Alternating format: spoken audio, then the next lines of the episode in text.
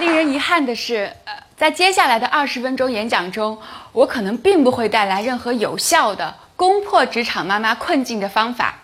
我叫马蕊，今年二十八岁，是广州一家公司的 HR。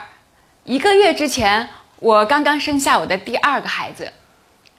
当得知我再次怀孕的时候，公司似乎已经对我彻底的失望了。我的真实的职场妈妈的故事，并不像电影中那样激烈冲突，而是像一把看不见的温柔刀，慢慢割。我们活在一个女性事业恐慌的时代，我们的确过上了比过去更好的生活，但是我们却比过去更加焦虑了，不是吗？到了年龄的时候，我们在焦虑该不该结婚；到了生小孩的时候，我们在犹豫什么时候生才不影响事业。前两天出现了全面二胎的政策，我相信在座的人可能也在纠结到底要不要生老二，对吗？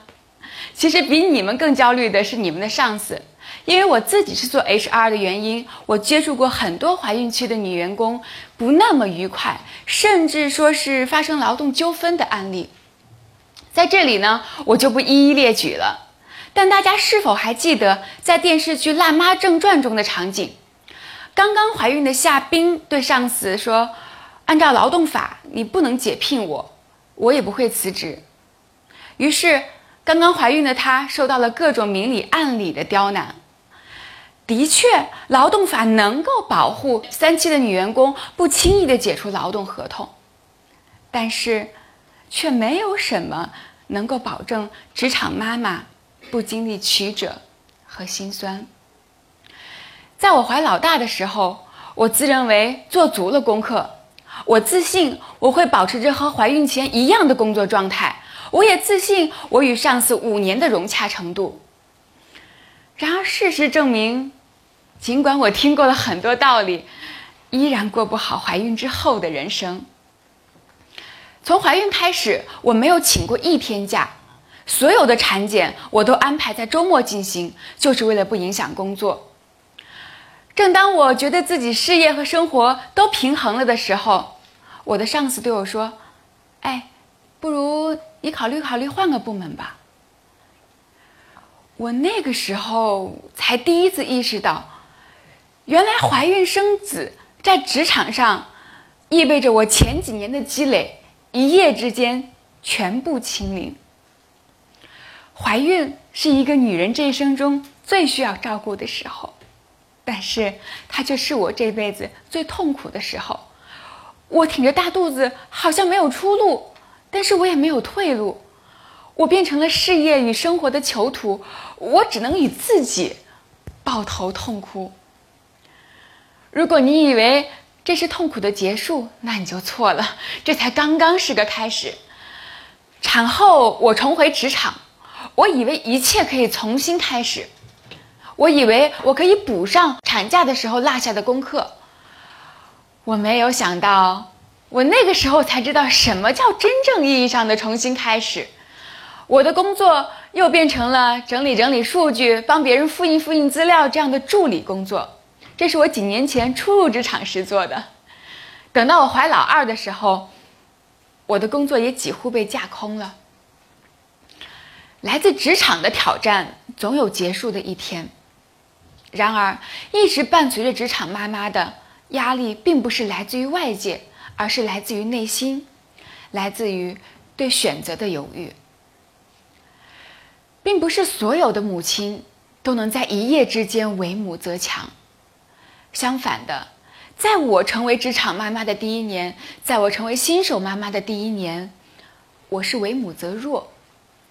我在突如其来的多种身份中焦头烂额，我在来自先生、职场、孩子多种要求中顾此失彼。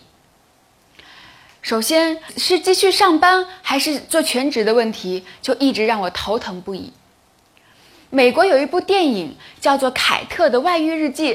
实际上，这电影跟外遇没什么关系。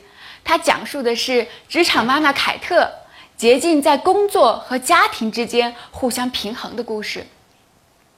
他在感恩节的晚上心怀内疚地与家人告别，只为了准备一场重要的工作演讲。为了完成与女儿堆雪人的承诺，他鼓足勇气冲进老板的办公室。他说：“你知道我为工作付出了多少？然而我的家人同样需要我的关心，所以我第一次申请推迟出差。如果你因为这个解雇我，我尽管觉得遗憾，也会接受，但我绝不辞职。”和剧中的凯特一样，我也热爱我的工作。我可以挺着大肚子加班到休产假的前一天，但是我同样爱我的孩子啊！我不想错过孩子成长的每一个细节。我不想他第一次会叫妈妈的时候，我在外面出差，他只能对着冰冷的 iPad 挥舞小手。我不想他第一次发烧非常难受的时候，我在公司开会，连请假都没得请。每天早上出门的时候，他都会抱着我的大腿，可怜巴巴的哭着。他说：“我要妈妈，妈妈不要离开我。”连孩子这么简单的要求我都做不到。每当看他这种时候，我都在想，辞职算了吧。也许每一个职场妈妈都曾经动过做全职的念头，但是并不是每一个人都真正的做好了做全职妈妈的准备。我们需要的是工作，工作不仅带给我们物质回报，更重要的是它证明了我们的价值。如果我们在事业上有所作为，他们就说这是一个有所追求的妈妈；如果我们全职在家只是带孩子而已，他们就会说你看看这个女人为了家庭完全放弃了自我，那她还读那么多年的书干嘛呢？不如不要读书，早早的回家就好了。所以。才在前段时间有一个话题讨论说，高学历的女性回归全职是不是一种浪费？这就是这个时代，我们反驳她的价值判断标准，我们却又不得不依从，甚至去迎合她的价值判断标准。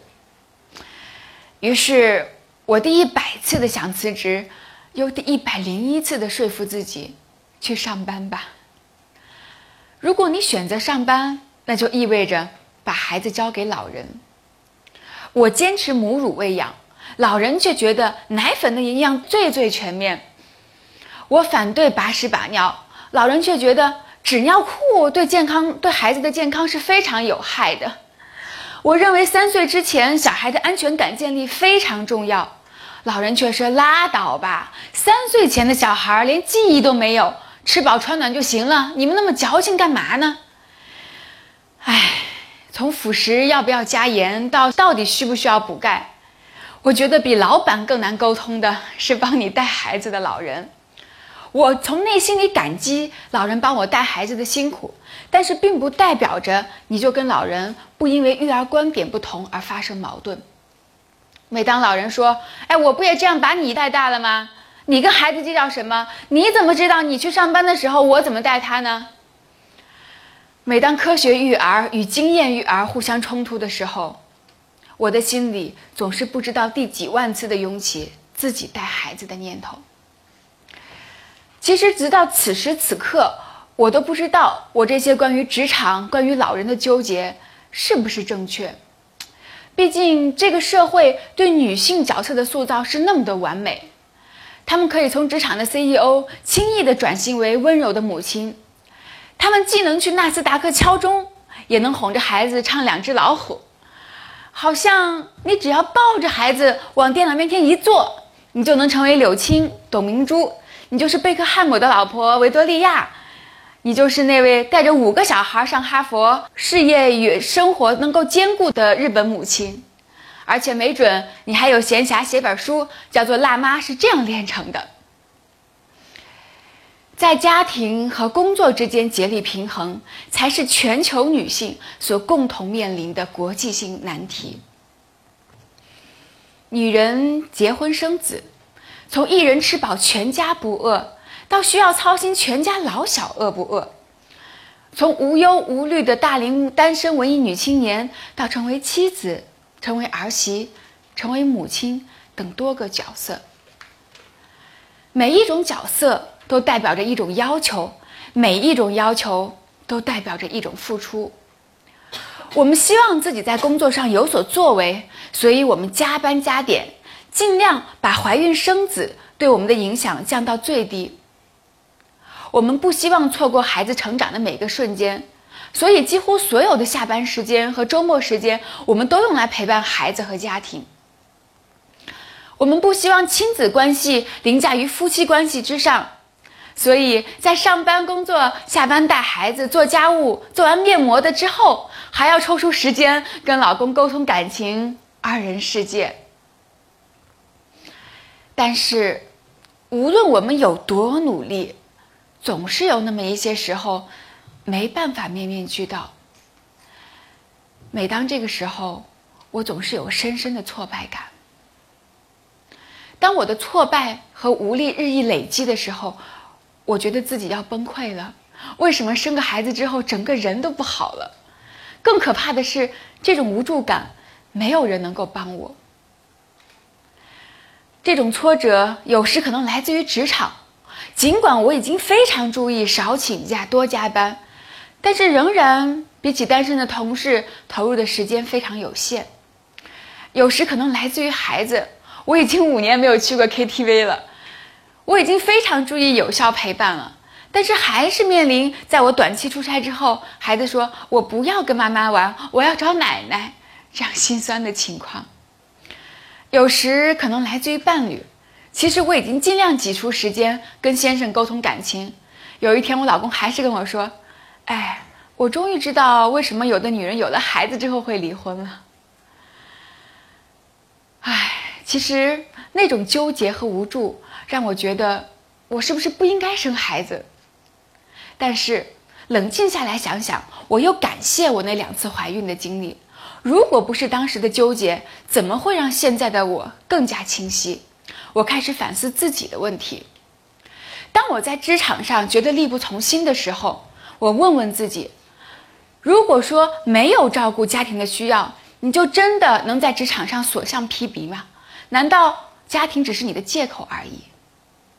当我觉得缺席孩子成长的时候，我也问问自己，是不是咱们这颗玻璃心对小孩的关注太过了？像电影中所说，也许孩子从两岁起就可以面临分离焦虑，而对于咱们妈妈而言，似乎永远也不可能克服分离焦虑。当我觉得育儿观点不同，没办法说服强势的老人的时候，我也问问自己。咱们与其说老人太强势了，不如反省一下自己是不是没有做到温柔的坚持。职场、孩子陪伴、隔代教养，是所有职场妈妈身上面临的三座大山。但是，如果不是这三座大山的重量，怎么会让我们初为人母的肩膀更加有力量？有人说。生孩子如跳楼，你可想好了再跳。作为一个跳过两次楼的妈妈，我在想，我生孩子生两个孩子后悔吗？其实这个问题没有答案。生孩子是一条不归路，我只能选择硬着头皮往前走。